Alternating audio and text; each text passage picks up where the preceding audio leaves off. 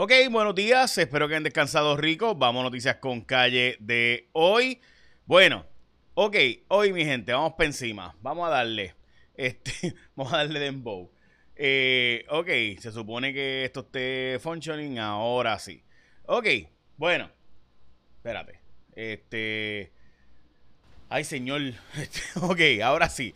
Vamos a noticias con calle de hoy. Eh, voy a arrancar hoy con, eh, bueno, algo que es bien lamentable, el hijo del senador Gregorio Matías ha sido arrestado y las autoridades federales pues se lo han llevado. Eh, y es que este sujeto, este joven, eh, pues, bueno, vamos a ponerlo así. El hijo del senador Gregorio Matías tiene, vecino de Manuela Pérez, by the way, tiene, y escuchen esto, según se le encontró una pistola con cargador, dos cargadores adicionales, un chip automático, un chaleco y una máscara. Todo eso eh, del hijo del senador de nuevo. Eh, y en este caso el hijo del senador estaba acompañado por otro hombre. De hecho, eh, la ATF, la agencia federal, asumió jurisdicción hace unos minutos sobre este caso y ellos han sido los que se llevaron al hijo del senador Gregorio Matías, que de nuevo eh, es el senador que fue el voto clave recientemente para determinar si se aprobaba o no el plan de ajuste de la deuda.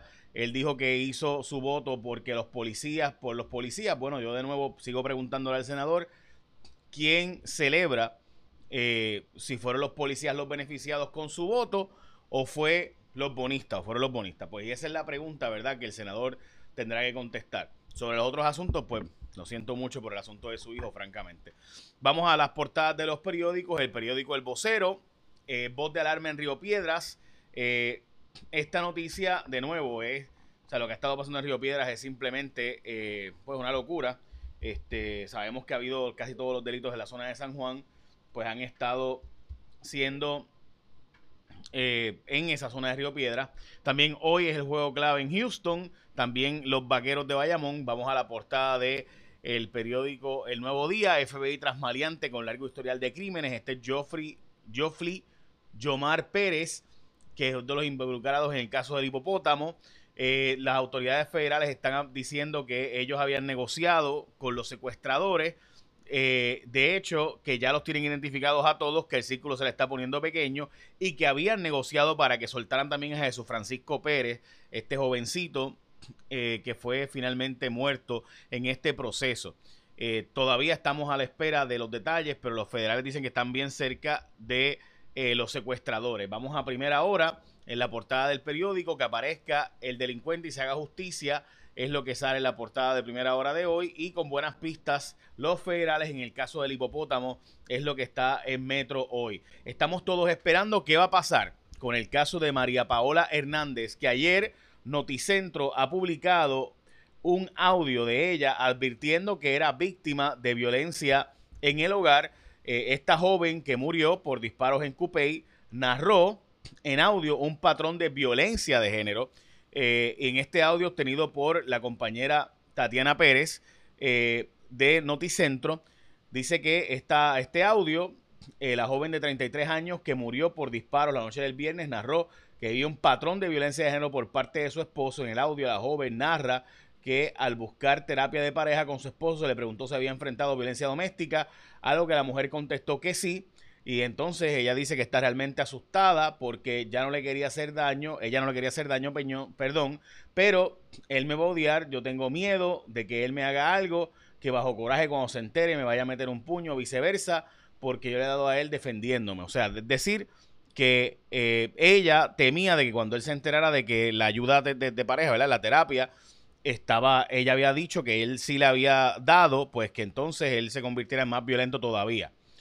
Eh, y la verdad es que había sido la víctima de violencia doméstica ella, y entonces pues él, eh, ella estaba diciendo que pudiera ser ella víctima porque ya él lo había hecho anteriormente, casos de violencia doméstica, y que él, ella había dicho que sí. Así que, de nuevo, estamos todos a la espera. El individuo eh, dijo que supuestamente ya se había suicidado. Bueno, pues estamos a la espera de la investigación pericial de ciencia forense, así que le daremos seguimiento a este caso. Ahora mismo está ocurriendo un mega operativo en todo Puerto Rico. Han arrestado cerca de 60 personas de las 100 órdenes de arresto que hay en los estados en Puerto Rico y las agencias federales de los Estados Unidos en Puerto Rico. Dicho sea de paso, estos arrestos que están ocurriendo hoy son relacionados al narcotráfico y ayer Ciencias Forenses anunció que estaba pasando una prueba de fuego porque pues obviamente pues la cantidad de casos que ocurrieron durante el fin de semana. Bueno, eh, usted sabe que usted como está haciendo, ¿verdad? Usando Facebook, usted está facebookeando o está usando Google, pues está googleando. Pues si tú usas WhatsApp, estás whatsappeando. Y ahora puedes whatsappear con los expertos de ASC a cualquier hora del día, desde cualquier lugar. Si tú chocas o te chocan, vas a querer que te resuelvan bien rápido. Así que por eso es que tú coges a la gente de ASC como tu seguro compulsorio. Todo funciona por WhatsApp. O sea, todo. WhatsAppea enviándoles tu mensaje por WhatsApp al 787-999-4242 y podrás hacer toda la reclamación, verificar el estatus, enviar fotos, documentos, obtener información de los centros de servicio, contactar a un representante de ASC y mucho más. Así que ya sabes, confía en los expertos y a los número uno en seguro obligatorio al renovar tu marbete, escoge a los líderes y favoritos de Puerto Rico, la gente de ASC como tu seguro eh, compulsorio. Y es bien sencillo, ahora que estamos a noviembre 2, recuerda que se te pudo haber vencido el marbete, así que chequéalo. Chequéate y marca en el cuadro de selección como tu seguro compulsorio a la gente de ASC que todo lo haces por WhatsApp. Es bien sencillo, es bien fácil, sales de eso rápido, etcétera. Bueno. Vamos a la próxima noticia y es que sigue el tirijala por los cambios. Esto es primera hora de la reforma laboral, el gobernador tiene unas propuestas eh, o unas ideas diferentes a Anaíma Rivera Lacen, eh, pero ella lo que dice es que él no ha leído la medida, eh, que no afecta el flexi time, la medida ni nada por el estilo. Dice que los policías volvieron a reportarse. Hoy, de hecho, en Cuarto Poder tenemos un programa especial sobre el tema de la policía y qué ha estado pasando, así que pendiente todos vamos a estar haciendo gestiones específicas esta noche en Cuarto Poder sobre eh, la ejecución de la policía, las ausencias, el ausentismo y demás. Vamos a demostrarles un periodismo investigativo, lo que vamos a hacer esta noche, así que pendientes que voy a estar dándole detalles durante el día de hoy. Le han pasado los alcaldes, eh, administración de balnearios y áreas recreativas. Estamos al pendiente de estas, ¿verdad? De si esto realmente va a ayudar a estos, eh, ¿verdad? Balnearios y áreas recreativas. Porque los alcaldes siempre piden, ¿verdad? Las facilidades, dame las facilidades Veremos a ver si le van a dar mantenimiento, como ellos dicen. Pero bueno, la vacunación será compulsoria para los menores que estén en el salón de clases presencialmente. Eh, el Senado, si aprueba la medida de que Joe Manchin hasta ahora es el senador más importante en los Estados Unidos porque se ha opuesto a gran parte de la agenda demócrata, siendo él demócrata, pero un demócrata conservador de West Virginia, pues él eh, pues dice que ¿verdad? las reglas pudieran hacer que aprueben como quiera que sea los fondos para el Senado, o perdón, para el Seguro Social Suplementario de Puerto Rico, esto porque será por reconciliation, los demócratas no tienen los votos para aprobar las cosas como normalmente con los 60 votos que hacen falta, y no tienen los votos para eliminar el filibusterismo, ¿no? El filibusterismo, filibusterism. Este, so, eso eh, pudiera ser, ¿verdad? Pudieran aprobar para Puerto Rico estos fondos junto con otros más que están aprobándose, entre ellos Medicaid y crédito por trabajo o sea, por crear trabajo en Puerto Rico. También eh, el, gobernador le preguntaron qué haría él si los fondos de Medicaid llegan y nos liberan como 800 millones que usamos hoy día para Medicaid. Dijo que aumentar el sueldo a los empleados públicos. Que aunque sin duda hay muchos empleados públicos que merecen un aumento de sueldo eh, y mejores condiciones de trabajo, sin duda, la pregunta es cómo vamos a lograr que nuestra economía crezca. El gobernador Pierluisi justificó las eh, escoltas de Wanda, de Wanda Vázquez diciendo que eso por asuntos de seguridad. Ella tiene dos guaguas asignadas, según Cuarto Poder. La semana pasada la sorprendimos dando, ¿verdad? Cuando llegó a dar clase en la Universidad Interamericana de Justicia Criminal, ahí en la Intermetro, pues ella llega con sus dos guaguas, eh, ¿verdad? De escolta. Y además de dos guaguas de escolta, pues también eh, diversos agentes, en un total aparente de ser de una máquina de 12 agentes de la policía, dándole seguridad a Wanda Vázquez, aparentemente, ¿verdad? Eh, como les mencioné, hoy arrestaron 60 personas, pero hay más. Hay una conferencia de prensa a las 10 de la mañana, lo que dicen que es un operativo histórico de las autoridades federales y del gobierno de la policía de Puerto Rico. eh, especialmente el aparato, el aparato, de seguridad pública. Recuerden que Alexis Torres era de los agentes federales del ICE y actualmente es el jefe de seguridad pública de Puerto Rico. La Corte Suprema de los Estados Unidos vio el caso de aborto de la ley antiaborto de Texas. Es una ley muy peculiar, así que estamos pendientes de qué va a ser el, tribunal. Aparente ser que el juez Brett Kavanaugh será el juez del voto clave sobre los conservadores, si acepta o no, porque aparenta ser que el juez Roberts de los conservadores va a votar en contra de esa ley.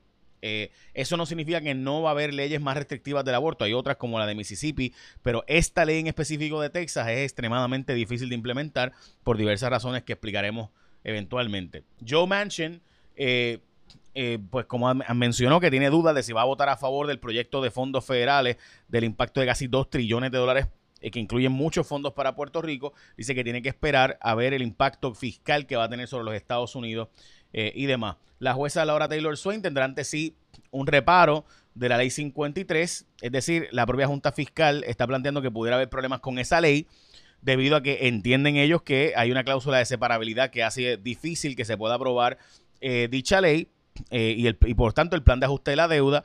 Así que estamos al pendiente específicamente, según me informan, ¿verdad? Eh, la moción que está presentándose, hay, una, hay un resguardo de la Junta diciendo, oye, espérate, pero es que esto de las pensiones a los empleados que ya están pensionados es una cosa y otra cosa es a los pensionados del futuro que está garantizando y la cláusula de separabilidad que no lo permite, pues hace imposible que se pueda implementar. Eh, así que estaremos al pendiente a ver qué resuelve la jueza Laura Taylor Swain, si se escribió bien o mal dicha cláusula. Hoy el nuevo día tiene una, eh. Una... Eh, eh, una columna mía, escrita, la edición impresa, desperdiciamos la crisis y ahora qué?